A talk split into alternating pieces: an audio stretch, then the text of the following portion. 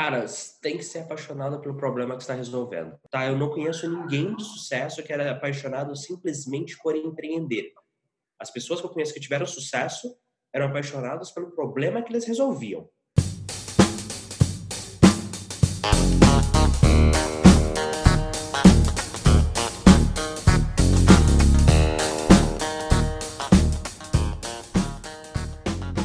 Seja bem-vindo ao EnconstruCast, o podcast do Enconstrução. Meu nome é Hernani Júnior e eu estarei aqui com você semanalmente para compartilhar dicas, histórias, insights, aprendizados e a construção de alguém que ainda está no caminho do sucesso. Porque eu ainda não cheguei lá, mas vou chegar e quero você lá no topo, junto comigo. Bora construir?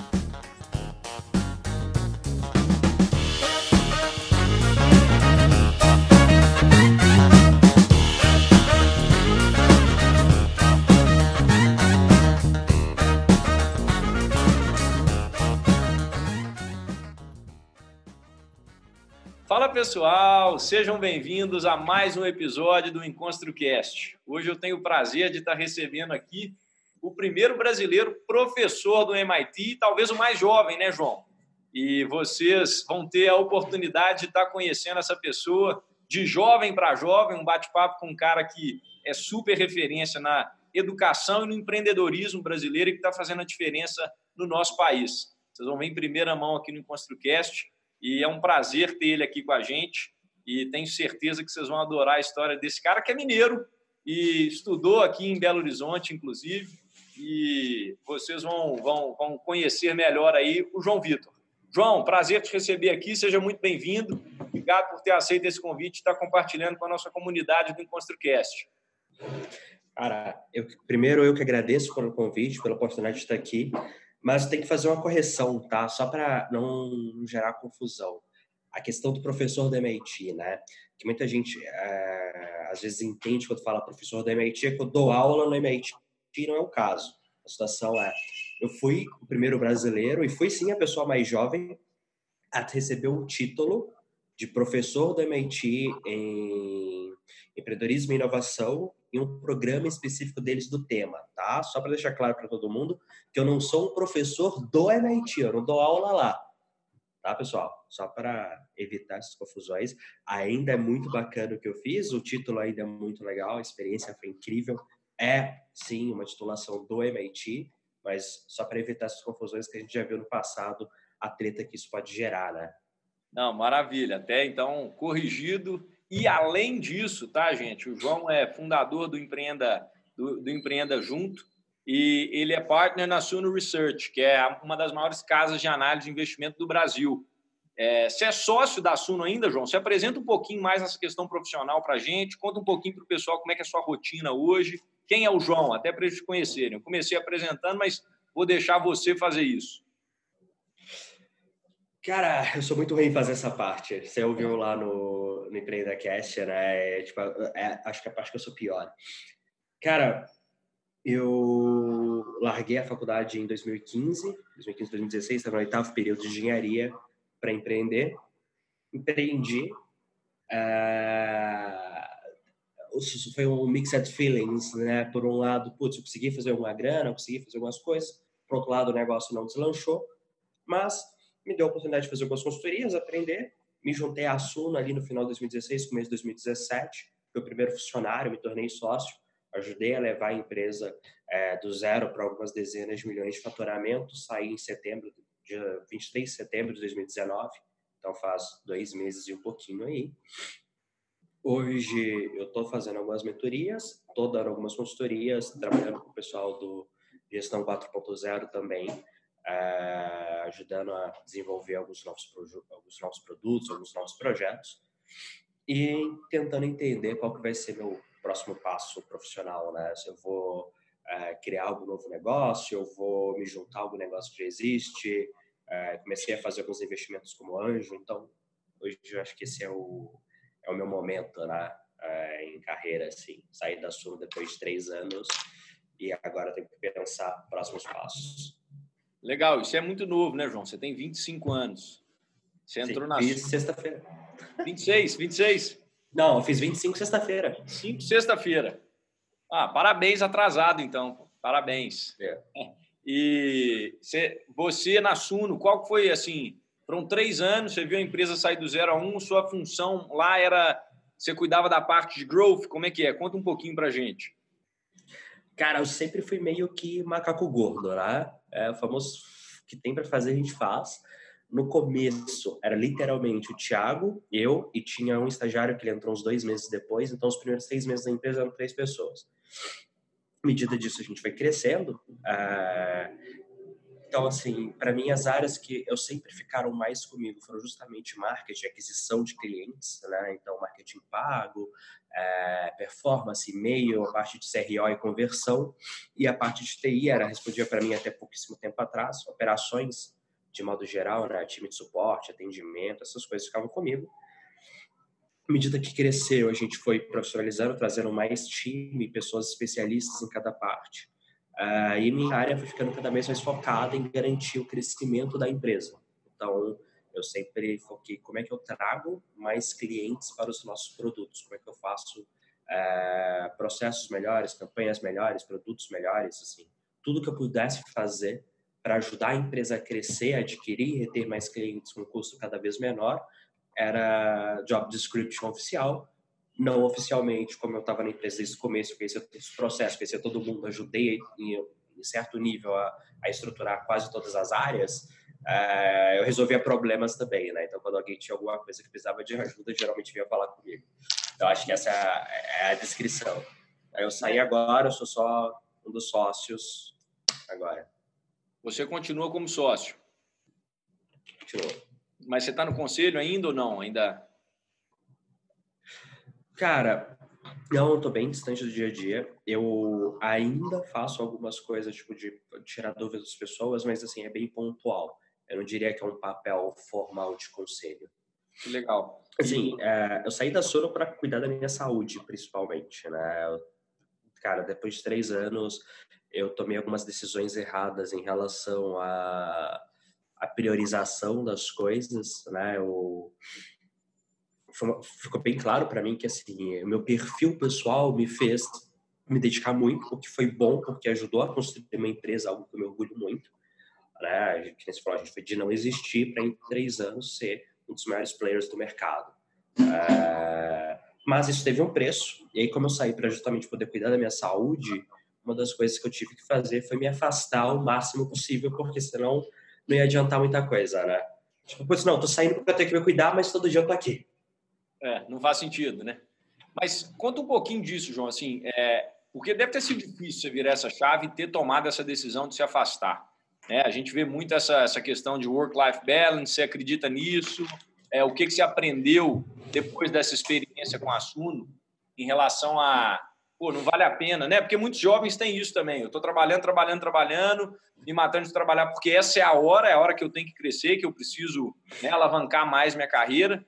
Conta um pouquinho o que passou pela sua cabeça e essa questão da saúde. Você chegou a ter algum problema efetivamente? Como foi isso? Cara, tive. Uh, cheguei a ter burnout uma vez. Uh, tem, tem algumas histórias engraçadas nisso, né? Uh, eu vou contar uma história só para dar um contexto para as pessoas. 2017, Natal, fui com minha namorada para o interior, visitar a família dela. Tava voltando, né, depois de passar o final de semana lá, o carro que a gente estava capotou. Era ela que estava dirigindo, eu não dirijo. O carro capotou, deu perda total. É... Carro de cabeça para baixo na beira da estrada. Consegui sair, achei meu celular, fui para a beira da estrada pedir ajuda porque ela tinha ficado presa. A ajuda chegou, eu fiquei lá com ela, né, acalmando ela, até chegar a polícia e tal. A polícia conseguiu, a polícia não, bombeiro, desculpa. O bombeiro conseguiu abrir a porta do carro que estava emperrada, tirar ela na maca e tudo.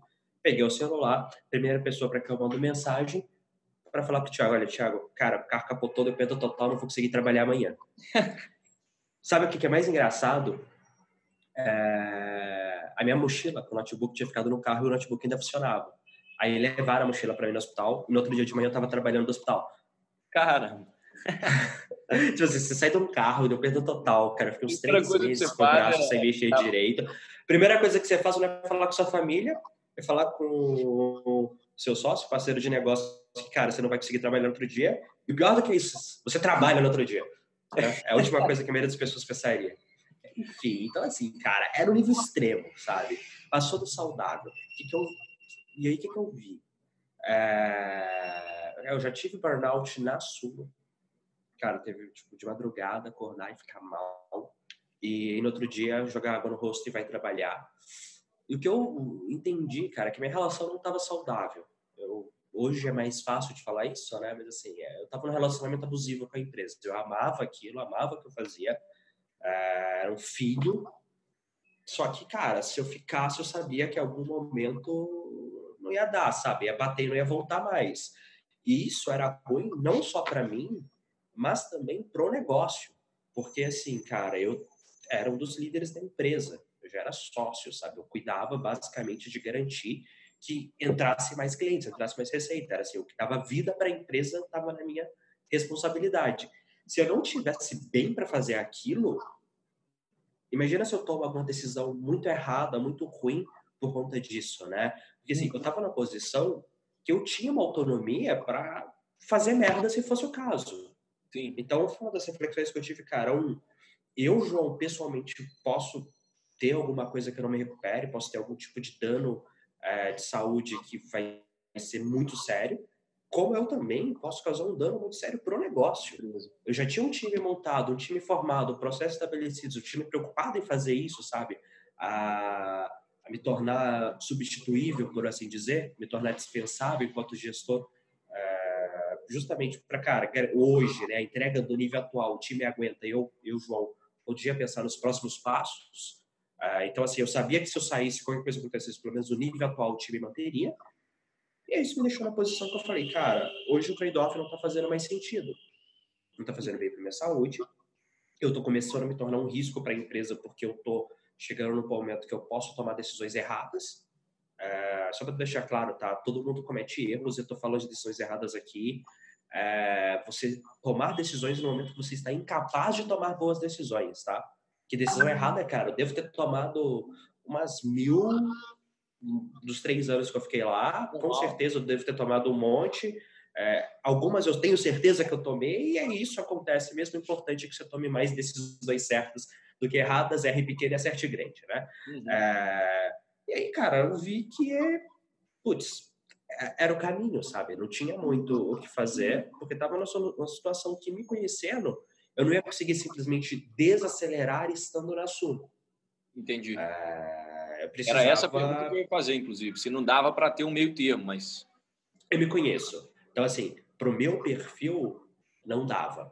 Eu precisava realmente conseguir sair.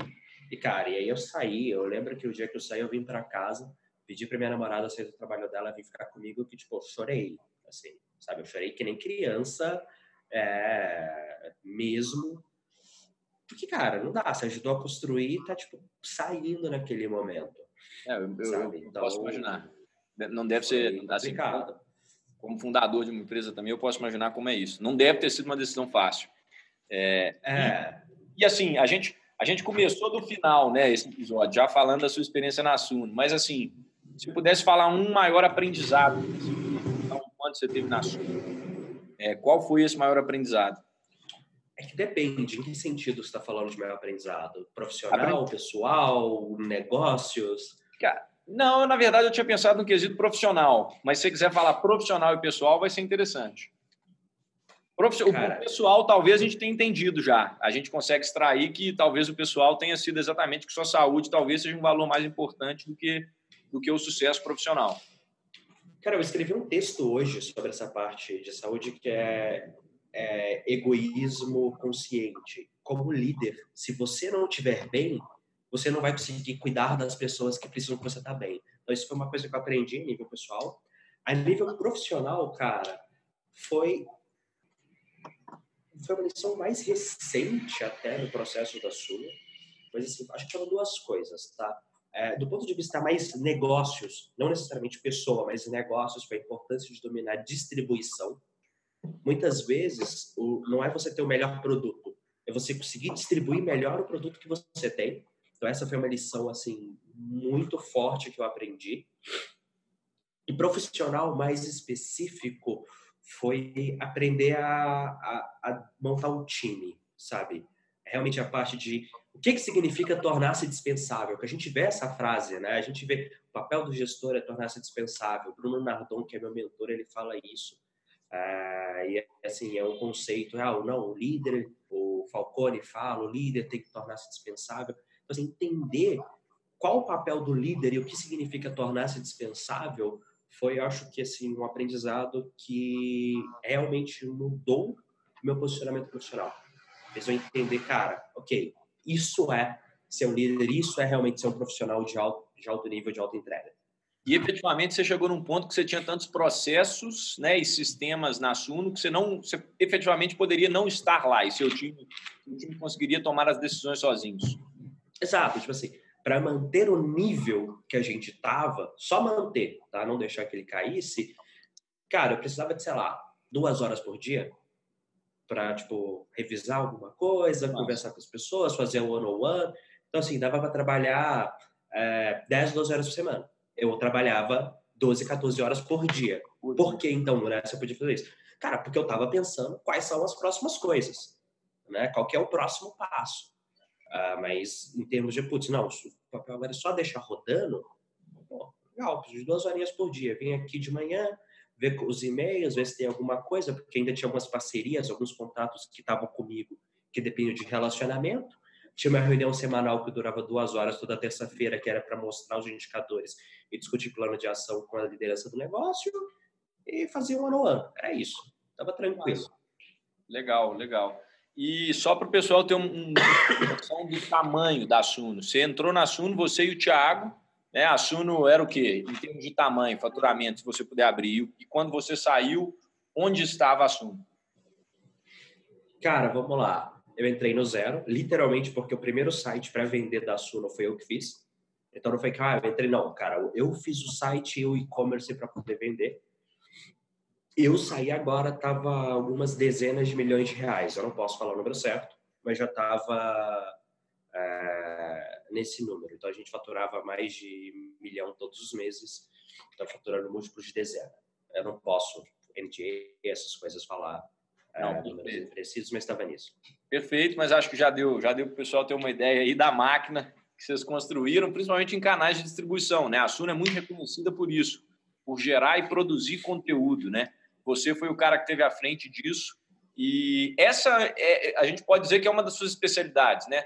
é, canais de distribuição, growth hacking, geração de conteúdo. Eu te conheci assim, você é um baita gerador de conteúdo. Conteúdo no, no, no seu Instagram é sensacional. É, desde que eu comecei a te seguir, assim, todo dia, todo dia, com constância, você tem um post e um post que agrega muito valor.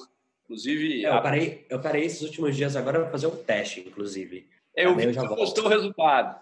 Que que você, isso é verdade, assim? O, o Instagram te parou de distribuir porque você parou de postar no feed? Sim. Tipo assim, o que acontece? É, tem uma teoria que o feed te ajuda a. Vamos lá.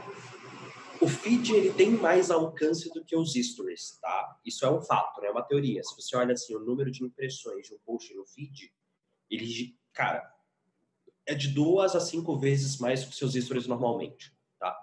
É... Até hoje eu não encontrei um perfil que fosse diferente, um perfil que o stories tivesse mais alcance que o feed. Dito isso, é... qual que era a teoria? Cara, que se você posta mais no feed, você também vai ser mais distribuído nos stories. E eu testei isso, comecei a postar com mais regularidade, comecei a postar duas vezes por dia e vi, cara, o quanto que isso aumentou. E agora eu parei é, de postar por, por uns dias, quatro dias. Cara, em quatro dias, meus stories caíram 30%. E o meu... E, assim, e o meu visitas ao perfil, né, caíram 50%. Que isso? É, amanhã eu tô voltando a produzir conteúdo para fazer de novo e ver. É, e aí tem um terceiro teste que eu vou fazer depois, que é o mix de conteúdo. Eu tô hoje postando um, um certo mix de conteúdo.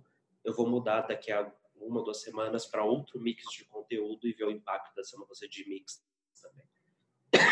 Que legal, que legal. Vou acompanhar, vou acompanhar aí para aprender com isso, até porque também estou gerando conteúdo, mas eu posto muito mais stories do que feed. Até quando Posta eu, feed, cara. Quando eu vi essa, essa estatística sua hoje, eu falei, é, preciso repensar aqui minha estratégia, talvez preciso postar mais. Cara, Feed todo dia, pelo menos, tá? Legal, todo dia. legal. E agora, João, até vamos voltar um pouco. A gente que eu falei aqui do final, vamos voltar lá. Conta essa história do MIT para a gente, na verdade, antes, né? É, você veio para a FUMEC, você começou a fazer faculdade, fazer engenharia. E, e, aí, assim, o que que, o que que, o que que te fez ser um dropout, sair da faculdade? Como é que foi tomar essa decisão? E você começou a empreender naquela época, né, dentro da faculdade. Não deu tão certo como você falou, era Mountain Wolf? Mountain Wolves, isso. Mountain, Mountain Wolves. Legal. Mas conta essa história, conta essa história para o pessoal entender. Lá atrás, volta um tempo. Cara, deixa eu, eu vou dar um contexto, tá? Eu sempre fui um bom aluno, sempre fui nerd, né? Uhum. Tirava nota boa, gostava de estudar. Então, fiz é, técnico no Cefet, é, de eletrotécnica automação industrial, me formei. Depois, putz, vamos para a faculdade então, bora fazer engenharia. Tem uma história engraçada que o ano que eu fiz é, é, vestibular foi o primeiro ano do SISU. Só que eu comi uma bola gigante, né? Eu fiz o Enem, tá aí ok.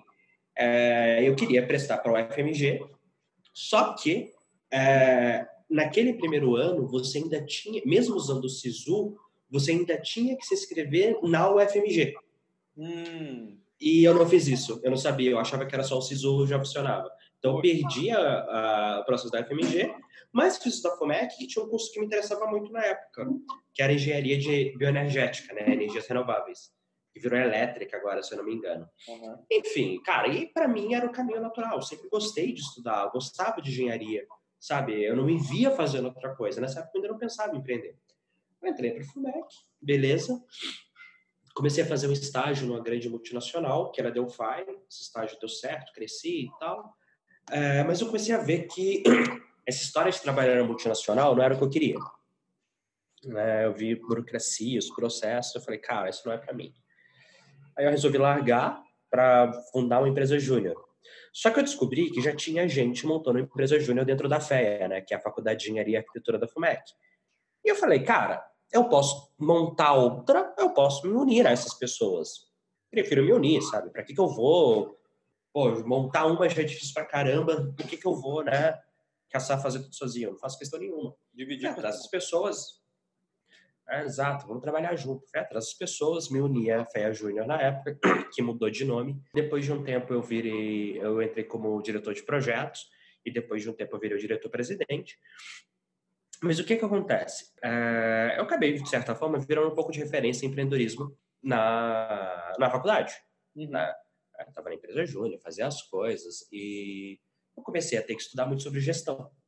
Porque, cara, eu já tinha uma boa noção de projetos, já tinha trabalhado, sabe? Eu já tinha feito projeto, tocado essas coisas, sabia a parte de execução ali, mas não a parte de gestão de negócios, que envolve uma série de skills que a maioria das pessoas não sabe, a gente não aprende isso naturalmente. Tipo, gestão de pessoas, hiring, é, precificação, cara. Então, putz, eu fui atrás de aprender. Eu comecei a ler, estudar sobre, e a primeira coisa que eu vi foi. Aí eu vi duas. Eu, vamos lá, eu vi duas coisas. A primeira delas foi, cara, empresa júnior está muito mais para startup do que para empresa tradicional, do que para consultoria tradicional. Porque por mais que normalmente a empresa júnior preste consultoria, os ciclos em que as coisas mudam são tão rápidas que não dá para você pegar os conceitos tradicionais. Então, você vai para pegar de startup. E na hora que eu comecei a estudar sobre startup, eu vi que todo o conhecimento em português estava vindo com delay de dois, três anos dos Estados Unidos. Falei, legal, então vou atrás da fonte. Fui atrás das fontes, peguei os livros, comecei a ler me deparei com um curso online da MIT, chamado Empreendedorismo 101. É, na verdade, Entrepreneurship 101, né, em inglês, que é, virou o nome do meu podcast em português, do meu site também. É, fiz o curso online, cara, foi muito legal. Tirei uma nota boa nesse curso online. E aí eu recebi um e-mail da MIT falando: Oi, a gente está fazendo aqui um programa presencial. É, você foi bem no online, você não quer se inscrever? Participar do processo seletivo? Eu meio que falei, cara, não tem nada para perder, né? Bora lá. Cara, me inscrevi. E eles gostaram de mim. Tipo assim, o conceito de empresa júnior quase não existe nos Estados Unidos, então eles acharam incrível. A gente já feito um processo seletivo com mais de 1.200 inscritos na FEA Júnior na época. Então, assim, foi algo fora da realidade. Os caras acharam incrível. Na época eu tinha 19 anos, 19, é, eu tinha 19 para 20, se não me engano, e já tinha trabalhado em multinacional, já tinha assumido posição de liderança dentro de empresa, falava inglês, sabe? Tinha o técnico, que é outra coisa que, cara, não é tão comum lá fora. Então, porra, os caras gostaram e me chamaram, passei. E aí vem a primeira, a primeira coisa que foi, cara, eu não conseguia pagar para ir, né? É... Era caro. Eu não sou de família rica, muito caro. Era 6 mil dólares só de tuition. E eu não ganhei bolsa. É... E, e, e foi o primeiro programa, assim, cara, que eu olhei e falei, beleza, não tem problema em ganhar a bolsa. Porque eles mandam, olha, essas são as pessoas que ganharam a bolsa. E você tinha gente literal, tipo, tinha gente curando câncer, gente tirando petróleo do tipo, limpando um mancho de petróleo no oceano. Você falava, beleza, cara, eles merecem mais do que eu. Não tenho problema nisso, não. Beleza, eu pago, tá de boa. Mas sim, cara, tinha que pagar 6 mil dólares, mais passagem, mais estadia, mais alimentação, mais, sabe, tudo isso era muita grana. Como eu disse, eu não vim de família rica. Então, putz, não tinha, meus pais não conseguiam me bancar, me ajudar para ir. É, eu falei, tá, legal, então vou atrás de montar um crowdfunding. Eu fiz um financiamento coletivo para conseguir ir. E aí, tipo assim, cara, eu fui meio burro nessa época, porque eu fiz o financiamento coletivo muito justinho, sabe? Eu fiz aquele tudo ou nada, super justinho, era a conta de conseguir ou não. E eu captei o que eu precisava, acho que tipo, eu captei 106% da meta, só que o dólar, ele disparou. Ele subiu, tipo assim, uns 30%, 40% na época, no, no período que eu tava captando. Nossa. Eu não podia mais mexer na meta, que senão, cara, eu não ia conseguir, tipo... Uh, e aí eu tive que dar um jeito. Eu dei muita sorte, encontrei pessoas que me ajudaram nessa época, tipo, o cara pagou minhas passagens, uma família de brasileiros me ofereceu estadia lá. Então, assim, foi bem... Que legal. Isso tudo ajuda. Mas aí você conseguiu envolver a mídia, né? Porque eu vi umas matérias, assim... É... Sim, sim. É, o que eu fiz foi, cara, na hora que eu falei, beleza, eu vou pro crowdfunding, eu peguei e cara, todas as páginas na época era a página do Facebook, ainda não era do Instagram. Fui atrás de todas as páginas do Facebook que falavam de negócio, empreendedorismo, inovação, jovens. Mandei mensagem para todas as redações de jornais que consegui encontrar algum contato, assim. Correu atrás. Cara, foi na raça. É, exato. Eu massa, não fiquei cara, mandando só para amigos. Eu mandei para os amigos, pedia, tipo, é... cara, humildade total. Falei, toda ajuda que eu puder pedir, eu tô pedindo e é isso aí. O importante é atingir o objetivo. Né? É o famoso vergonha não tentar. E foi é, isso. Cara, e funcionou. O não já tinha, né? É, assim, é, pior cenário possível é continuar no Brasil estudando. Legal, ok. É, eu, já, eu, sabia que, assim, não tinha downsize, era só, era só upside. Então, é. beleza, eu fiz. Quando eu cheguei lá na MIT, cara, foi um choque de realidade. É, eu aprendi duas coisas, tá? É, primeira coisa, em termos de empreendedores, pessoas, o Brasil não está atrás de ninguém. A galera que está empreendendo no Brasil é foda, sabe fazer as coisas, é muito boa. Gente, tipo, porra, você tem as suas exceções, você tem pô, um Steve Jobs, um Zuckerberg, um Musk, ok. Mas vamos falar as pessoas que fazem assim, 90% dos negócios, 95% dos negócios? Cara, a gente. A média, né? A average ali, a gente está. Não, mais do, que, mais, mais do que a média. A média do alto escalão, sabe? A média dos melhores do Brasil e lá de fora, porra, a gente está disputando como igual. Que massa. Só que lá fora eles têm muito mais estrutura. Eles têm muito mais suporte para que essa pessoa que é boa consiga ser boa, sabe? É, você tem investimentos, lá, as faculdades que ajudam. Melhor, né? O ecossistema empreendedor lá, cara, isso é muito melhor que o brasileiro. Assim, a gente está muito longe, com todo respeito, por mais que tenha melhorado muito nos últimos anos, ainda vai demorar uns eu chuto que 5, 10 anos para a gente chegar perto. Isso se a gente continuar na toada atual, que, cara, a gente está na toada que para empreendedores está bacana, tá vindo investimento para o Brasil, juros caindo faz com que o capital procure investir nas startups. O empreendedorismo como um todo está ficando mais popular, está ficando mais na moda. Então, assim, a gente está num momento que está positivo. Eu acho que se continuar como está hoje, em 5, 10 anos a gente chega lá. Mas se piorar também, a gente tem que aumentar esse prazo. Mas enfim, cara, e foi.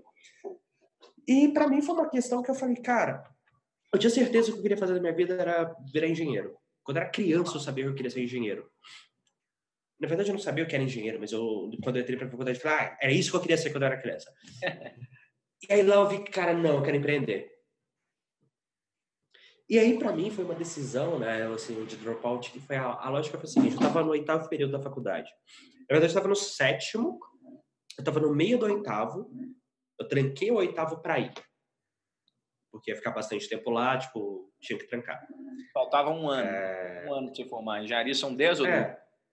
São 10. São 10. E assim, como eu era um bom aluno, eu tinha antecipado matéria e tal, eu consegui me formar, tipo, com nove períodos, vai. Então, assim. Legal. Enfim. É, só que aí, para mim, bateu uma coisa que foi, cara, é um ano aqui. O que, que eu posso fazer em um ano? Se eu esperar um ano para me formar antes de empreender, e aí, para mim, cara, foi muito razoável a conta de que, não, um ano empreendendo eu vou ter mais resultado que um ano fazendo engenharia, porque eu já sei que eu não vou seguir engenharia de jeito nenhum mesmo. E é isso aí. E aí, quando eu voltei, eu decidi largar engenharia. E Você ficou quanto tempo no MIT, nessa primeira?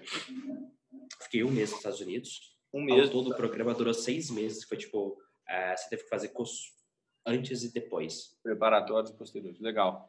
É, mas, mas... E, e aí, essa, essa decisão de dropout, por exemplo, foi uma decisão que eu não tive coragem de tomar. Comecei a empreender no meio da faculdade, pensei em sair, mas não tive essa coragem. Mas a sua, a sua lógica foi boa. É, um ano empreendendo full time, com certeza você teria mais resultados do que na faculdade. É, até antes, assim, o que, que você acha de, de, Porque você tem, você tem esse posicionamento. Eu achei isso muito interessante quando, quando eu te vi falando sobre isso. O João, gente, é um cara que, apesar de ter saído da faculdade, ele não recomenda que você faça o mesmo. Por quê, João? Assim, imediatamente após sair, e imediatamente não, porque quando eu saí da faculdade eu não pensava nisso, vai. Mas quando eu comecei a pensar, eu era muito da linha que tá hoje vários gurus na internet falando de não, ninguém precisa mais de faculdade, faculdade é inútil, não te ajuda em nada. E, cara, depois de um tempo eu vi que quanto eu tava sendo arrogante babaca de falar isso, sabe? Porque, assim, eu baseava isso na minha história, né? Pelo menos, se eu falasse isso, eu teria é, juízo de causa para falar, porque eu larguei, cara, dei certo, vai, eu ainda tenho muito para viver, afinal só tenho 25 anos, mas até então deu certo. Né? Não, com certeza. Sua, sua vida profissional decolou depois que você fez isso. Então, assim, então se eu, então, se eu pudesse falar, é, se eu fosse falar, eu acho que eu poderia falar, não, sair da faculdade. É o que eu vejo hoje um monte de gente que fez faculdade, se formou e tá falando para não fazer. Só que o que eu vi, por um tempo eu falava isso. Só que o que eu vi, cara? Eu, eu percebi duas coisas, tá? Primeiro, que eu fui a exceção. Se você pega os dados do Brasil, tá? E aí, de novo, estou falando sobre o Brasil, não estou falando dos Estados Unidos. A gente está falando de Brasil. No Brasil, a faculdade, ela é muitas vezes a diferença de você conseguir ou não ter uma vida digna, sabe? É... E aí você tem várias situações em que quando você começa a incentivar um jovem a largar a faculdade, você está incentivando ele a brigar com a família, sabe? Os pais lá que estão te falando, não, termina a faculdade, faz sua avó que está te falando, faz um concurso, cara, assim, você jovem que tá falando, não, vocês são retrógrados, não sabem o que Eles estão pensando melhor para você. E quer saber? Muito provavelmente eles estão certos. Porque muito provavelmente, se você largar a faculdade, você só vai quebrar a cara. Sim. Sabe? Assim, tem uma estatística que ela mostra: 98% das startups não terminam o segundo ano de vida. Sabe? Elas não chegam ao final. Elas não chegam. Não, desculpa, elas não terminam o terceiro ano de vida. Então, assim, na é média, se você largar a faculdade. Hã? 98%. Não chega. Essa estatística. É, pode procurar. 98% não chega ao terceiro ano. Cara, então assim, é... isso quer dizer que provavelmente empreender vai dar errado. E se você não está empreendendo, você vai trabalhar para alguém. E para trabalhar para alguém, quase sempre ter faculdade te ajuda muito. Porque, cara, vamos falar real. É... Pensa o seguinte, eu, eu larguei a faculdade. Se eu abrir um processo seletivo para uma vaga mais júnior, primeiro emprego, primeira coisa que as pessoas iam fazer, eu recebi alguns milhares de currículos, querendo ou não, a faculdade virava o primeiro filtro. Sim, sabe? Sim. Era assim, era o que dava para ser. Por quê, cara? Porque você ainda não tem track record. Você ainda não construiu nada além da faculdade, sabe? Então, na hora que eu entendi essas questões, eu entendi que para a maioria das pessoas, a maioria das pessoas não vão empreender, para a maioria das pessoas, elas vão sim trabalhar para outra pessoa e não tem problema nenhum disso, sabe? O, o funcionário número 40 do Facebook ganhou mais dinheiro do que todo mundo que está aqui provavelmente ouvindo esse podcast. E ele era funcionário. Então, assim, trabalhar para os outros não tem problema nenhum. Exato. Uh, e a faculdade te ajuda muito. Então, assim, o primeiro ponto foi isso: foi entender que, cara, a faculdade ainda é muito necessária no Brasil, simplesmente para você poder ter perspectiva de ter uma vida confortável. tá? Não estou falando de ficar rico, de ficar melhor. Não, de ter uma vida confortável. É... E o meu conselho nesse ponto é quando seus pais, seus avós te falam, não, faz faculdade, vai procurar um emprego, pensa que eles estão querendo melhor para você, tá? Uh, e aí uma das coisas que eu fico puto, cara, é ver, tipo assim, família, que ninguém nunca foi pra faculdade, que os pais estão se matando para conseguir manter o filho na faculdade, aí vem um influencer digital e fala, não, você tá fazendo faculdade, você é idiota, seus pais não sabem o que estão falando, larga essa porra e vai ser nova digital comprando aqui o meu curso de ficar milionário. É, nossa, dá vontade de pegar o cara que fala isso só com a cara dele. Então, esse foi o primeiro ponto, tá? O segundo ponto que eu aprendi, que eu percebi, foi que eu sou, eu sou muito valor para isso depois. É, beleza, eu não larguei a faculdade, mas eu entrei para a faculdade, ter entrado para a faculdade me abriu muitas portas. Mais do que portas, cara, porque eu aproveitei, eu fiz um bom network na faculdade, né? Eu me conectei com professores, com colegas, é, várias coisas assim. Eu acho que mas, esse... assim, ela me abriu muita mente também, sabe? A visão de mundo, de como as coisas funcionam, ter ido para a faculdade me ajudou bastante. Então, o que eu aprendi foi uma lição com o Álvaro do Além da Facu, que é fazer uma boa graduação. E o que é uma boa graduação? Não é entrar necessariamente numa faculdade renomada, num curso renomado. Não. É aproveitar a faculdade além das aulas. É eu ia para as aulas, me dedicava, tirava boas notas, tinha um GPA alto pra caralho. Acho que minha média na faculdade era 8.4. Então, assim, pô, tinha umas notas altas pra caramba em engenharia, meu amigo. Eu fiz, eu fiz cálculo 3 e cálculo 4. Eu fiz cálculo 4 como optativa. Então, assim, de novo, eu tinha umas notas boas, me dedicava às aulas, mas eu fazia mais. Eu entrei para a EJ, ajudei a fundar a EJ, tinha um bom relacionamento com os DAs, tinha um bom relacionamento com o Consune, com o DCE, com o pessoal das outras faculdades, com os professores, tipo assim, é ver que a faculdade é muito mais do que ir para aula. Então, na hora que você tem essa mentalidade, cara, a faculdade vira uma ponte incrível para você, que é muito difícil substituir, cara. Muito difícil mesmo. Concordo, concordo 100%. Assim. Acho que o maior valor que eu tive na faculdade foi exatamente esse, assim, os relacionamentos, é, tanto com colegas que viraram grandes amigos e, e professores também. E, assim, e, e a possibilidade, quando você está na faculdade, de ver ciclos diferentes de pessoas, porque a gente cresce num mundo que é nosso, de repente você vai para a faculdade, você tem uma mudança. Você vê o cara que não tem nada a ver com você, que cresceu, teve uma infância totalmente diferente, que tem uma condição de vida totalmente diferente, e isso te abre a cabeça. Então, acho que você falou num ponto muito interessante, que as pessoas estão menosprezando. E, e, a mesma coisa, assim, como é que você vai, onde você vai encontrar seu ciclo de amizades se você não estiver na faculdade? Lógico que tem como você fazer outros amigos, com certeza, mas o esforço talvez seja muito maior. O esforço. Cara, e assim, e e para a maioria das pessoas, tá, vamos falar, o, Brasil é um país de classe média e pobres normalmente. Quando você já está é, tá na classe social mais alta, você é mais rico, geralmente você tem algumas oportunidades de fazer, de ter esses contatos, tipo assim, você faz viagens internacionais com sua família, você tá, sei lá, no clube de natação, no clube de algum esporte, né?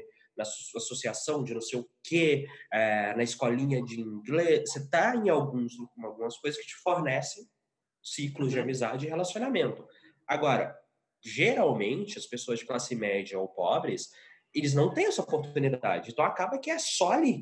Ou é ali, ou você nunca vai mudar o seu ciclo de amizade. Eu estava conversando com um amigo meu de infância, cara.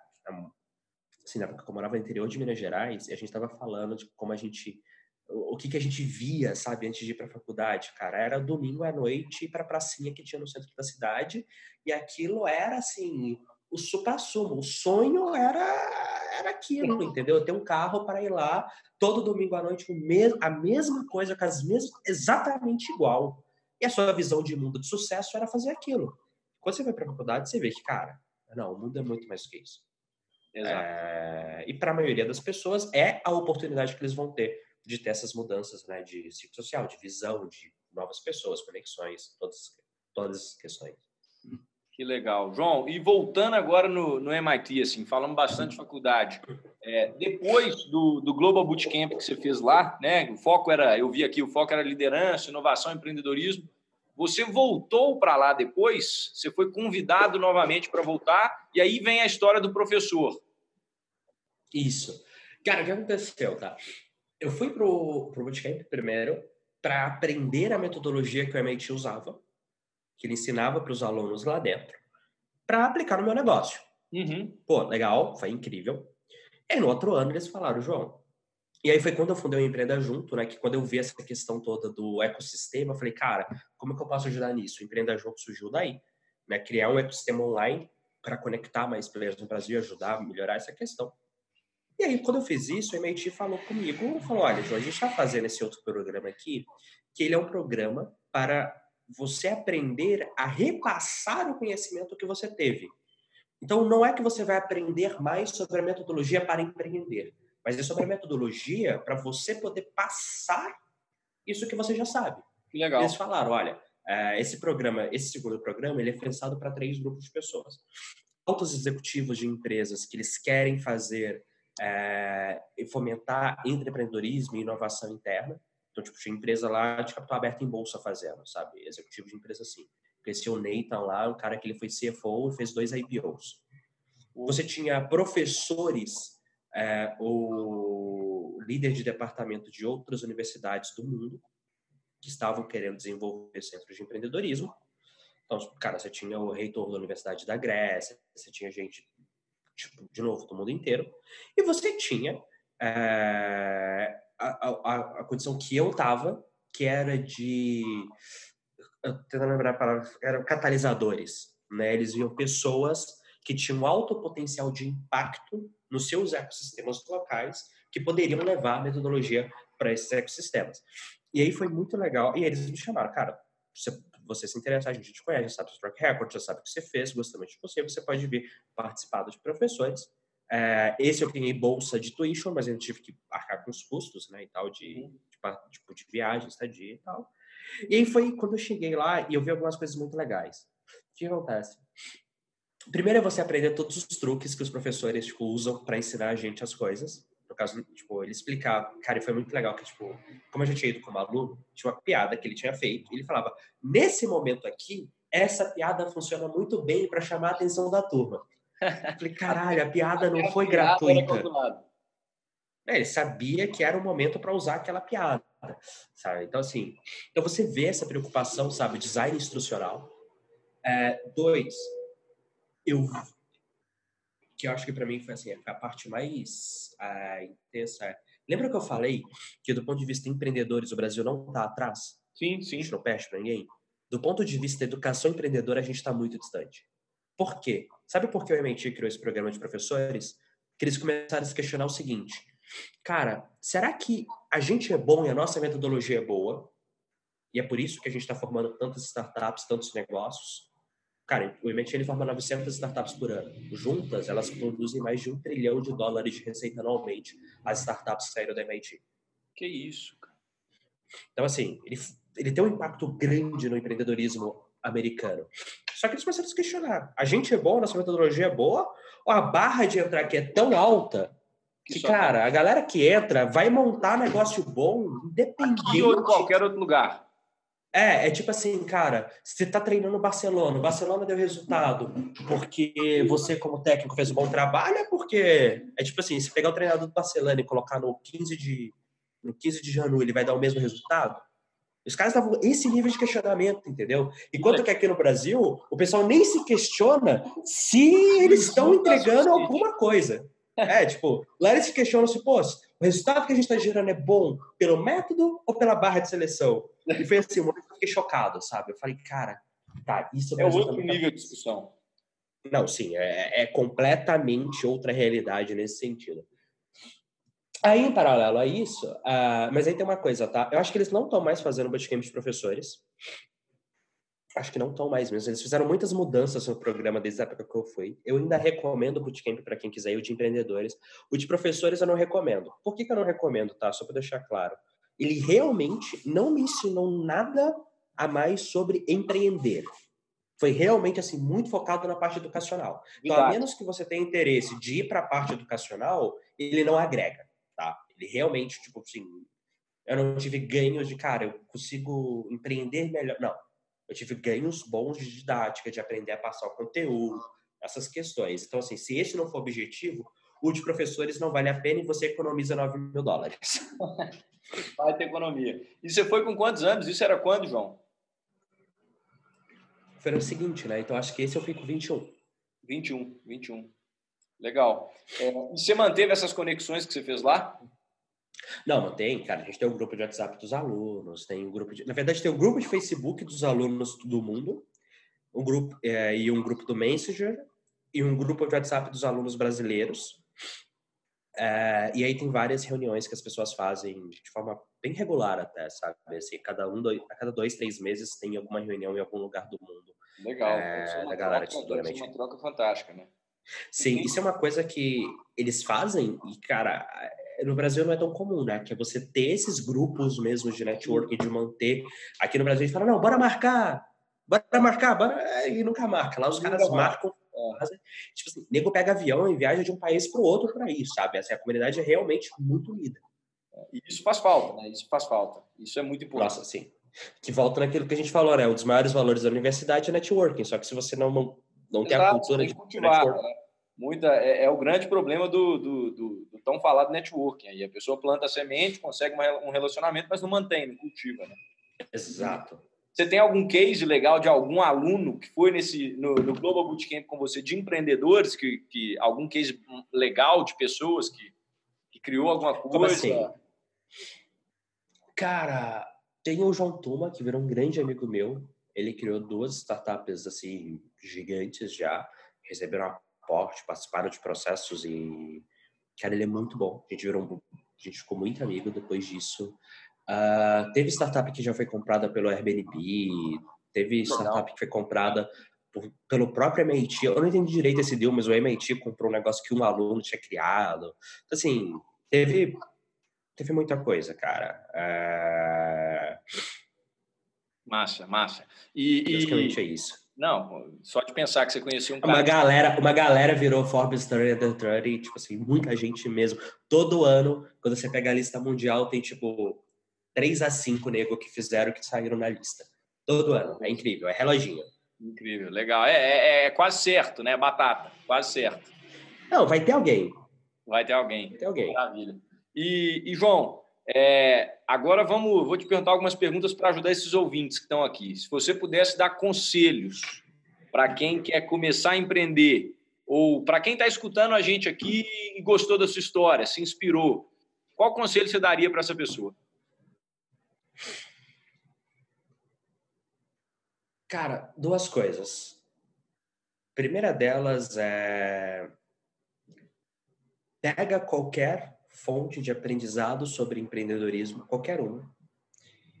Lê, assiste, seja o que for, e aplica e faz. Tenta fazer algo, tenta fazer qualquer coisa, sabe?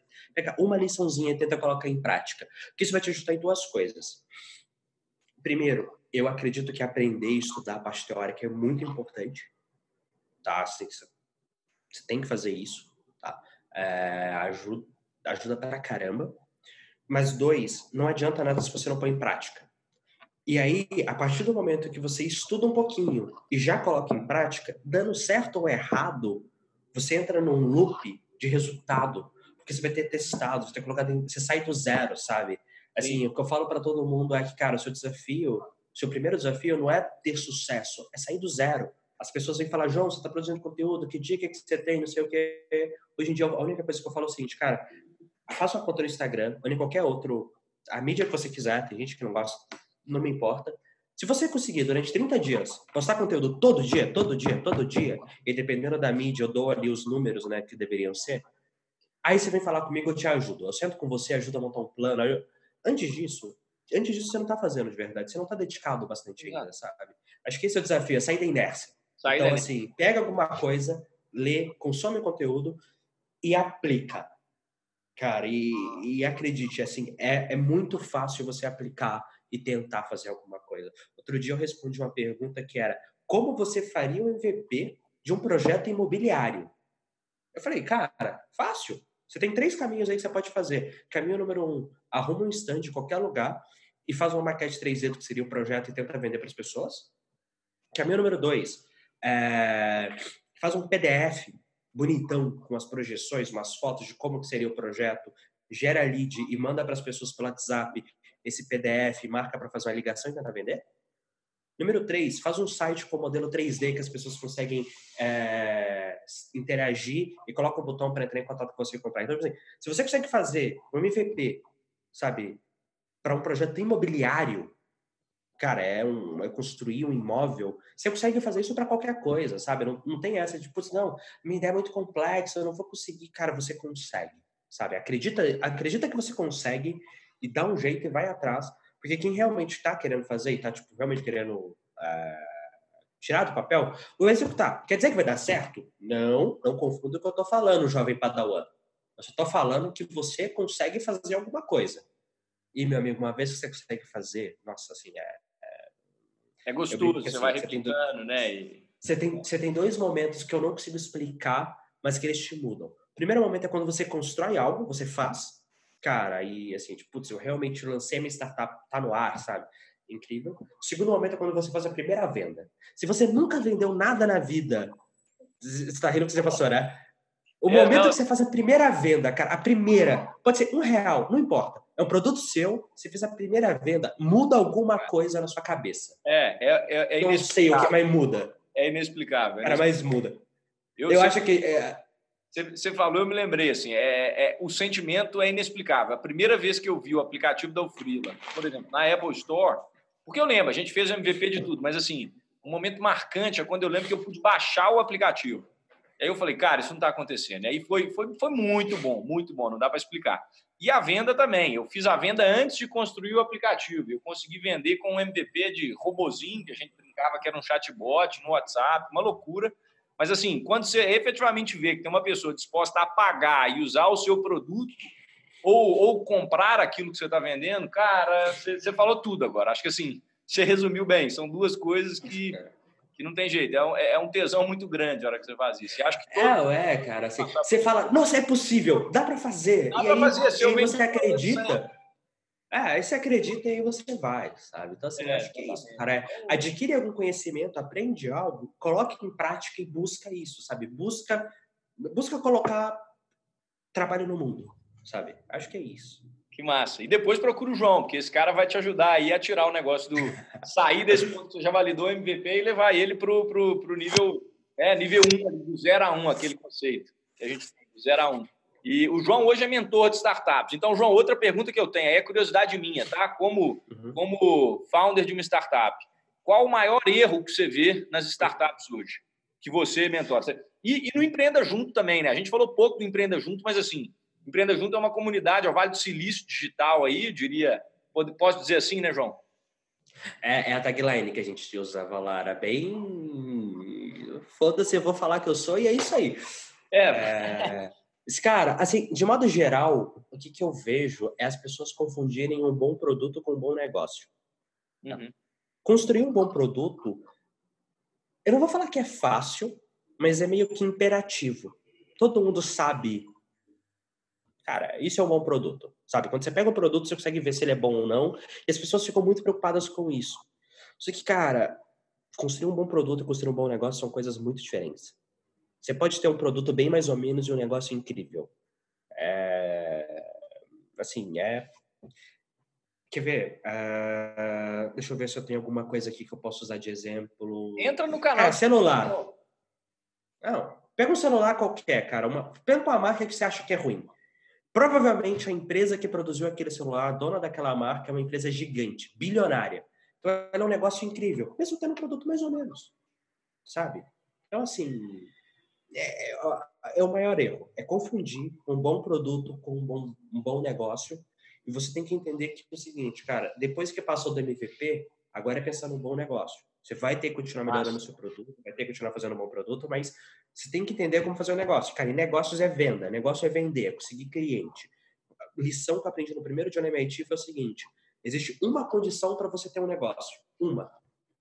Cliente pagante. Até você ter cliente pagante, você tem um hobby, você tem um projeto, você tem uma ideia, você tem qualquer coisa. Você, você não tem um negócio. Você só tem negócio quando você é cliente pagante. Então, assim, é entender a importância disso, sabe? É sair dessa ideia de que, não, mas se eu fizer um produto realmente muito bom aqui, as pessoas vão vir atrás dele porque ele é bom, ele é ah, é bom. Isso, bom, isso não existe, isso não existe. A única área hoje que eu acho que ainda é possível pensar assim é medicina. Porque se você cria, sei lá, uma, uma nova, um novo remédio que ele cura uma doença super rara, super complexa, você não precisa o seu negócio vai ser bom por definição, cara. Você criou, sei lá, a cura para o câncer. Né, cara, beleza. Por definição, você tem um puta negócio nas mãos, né? Porque todo mundo vai querer. Mas tirando medicina, hoje eu não vejo nenhuma área em que dá para você falar, não, é só fazer um bom produto que vai virar um negócio. Não, não vai. Ah, mas acho que mesmo na medicina, João, assim, é, é, o produto não se vende sozinho, é difícil. Vai ter que ter um canal de distribuição, é. o cara vai ter que mostrar o produto para alguém. Não, é, não, justo. O, o, o, produto não vai se vender sozinho. E aí isso me lembrou uma frase muito boa que você falou, da venda. A venda gera lucro. De lucro, de lucro ninguém quebra. E aí... Exato, de lucro ninguém quebra. De lucro ninguém Tem quebra. Tem uma, uma estatística que, assim, ela fala... É, é que o problema de qualquer negócio é dar prejuízo. É, é assim, exatamente. Assim, cara. O problema de qualquer negócio é dar prejuízo, é queima caixa. Porque quando você analisa, enquanto você tem dinheiro no banco, você consegue corrigir as coisas. Uma hora que, na hora que o dinheiro acaba, você quebra. E aí já era. Mas aí, então, assim, bom, aí eu te pergunto. Aí agora até aproveitando para beber da fonte. Uma coisa que eu me questiono muito, cara, unicórnios que dão prejuízo. Uber. Ele ainda tem dinheiro no banco, não tem?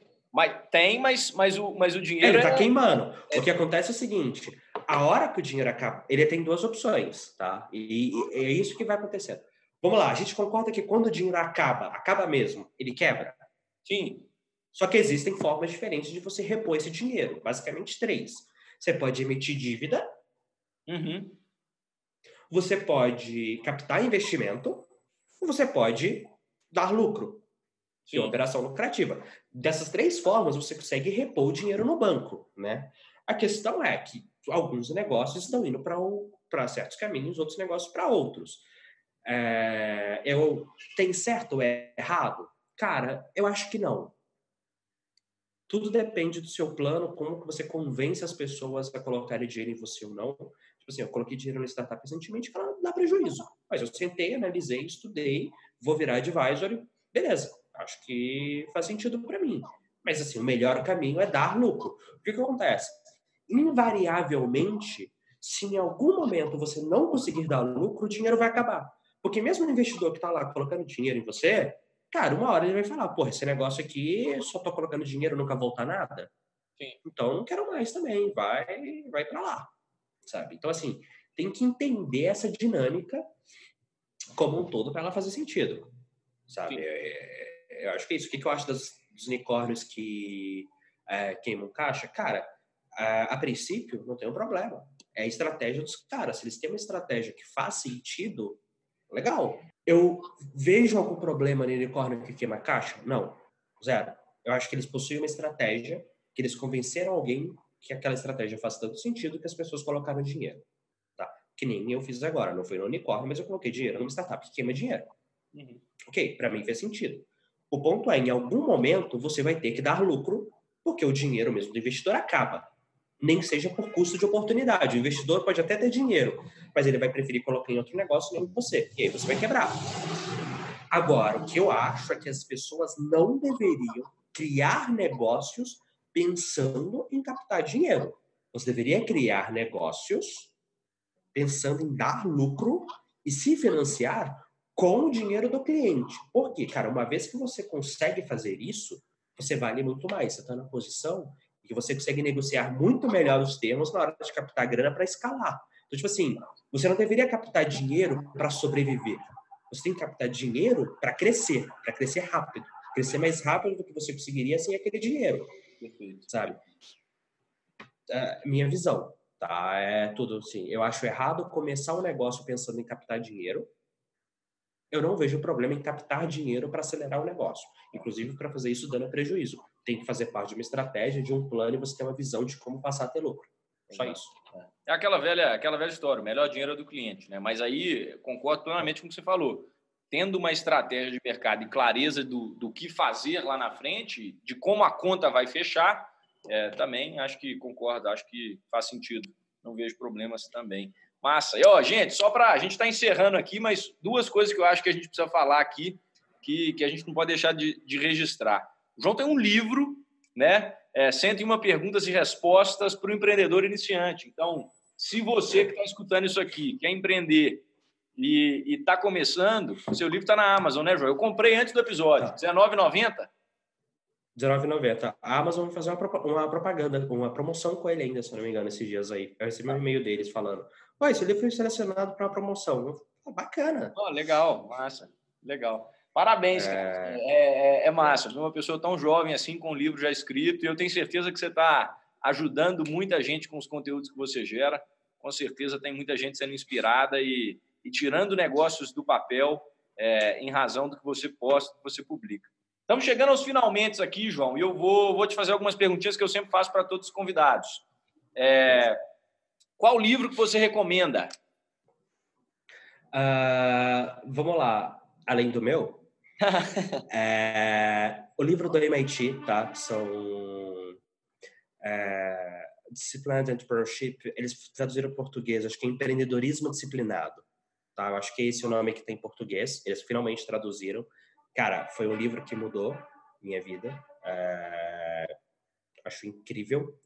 E tem um livro que eu tá é, que recentemente ele virou um dos meus livros favoritos, que é o Atomic Habits, né? Hábitos Atômicos do James Clear. Me ensinou muito sobre hábito. Foi assim uma leitura que eu fiz, de, refiz ela depois que eu saí da Suno, que ajudou a, a reorganizar minha vida. Sabe? Legal. Que eu vi que muito do que, eu, do que me atrapalhava lá eram meus hábitos, como me relacionava com as coisas, hábitos que eu tinha. Tipo, putz, é, cara, de trabalhar demais, a, me, a comer mal, a não fazer exercício, e esse livro me ajudou a dar uma organizada nisso. Então, são dois livros que eu recomendo. Legal, legal. O que é sucesso para você? Liberdade, cara. É você poder fazer o que você quer. Eu acho que assim, as pessoas de sucesso que eu conheço são as pessoas que elas acordam e elas falam: se eu realmente quiser, eu posso chutar tudo que eu estou fazendo agora, começar de novo e é isso aí. É...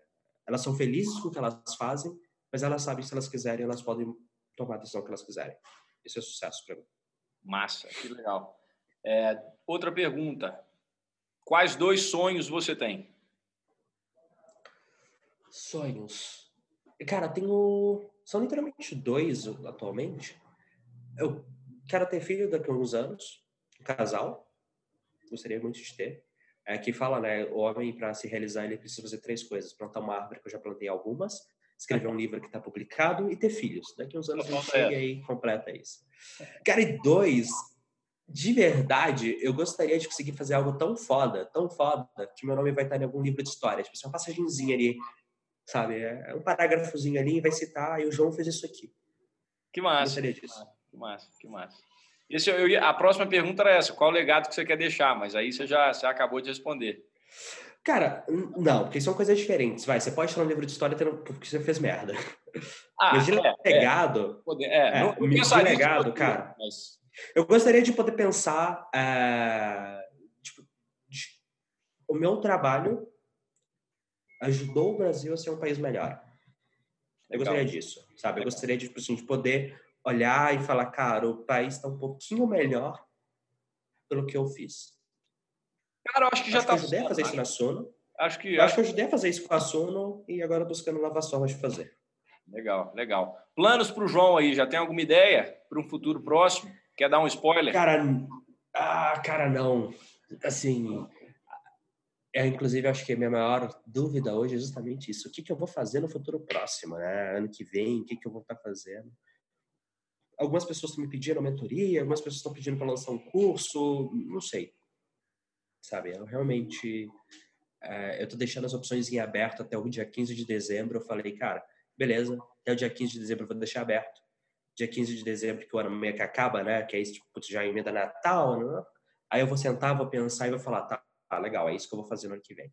Mas ainda não tenho certeza, e isso é uma das coisas que hoje mais eu mais fico refletindo sobre. Porque é meio complicado, né? Você ter, você foi de cara, eu sei exatamente o que eu vou fazer todos os dias, para não faço ideia do que eu vou fazer. Eu tô nessa situação hoje. Sim, sim.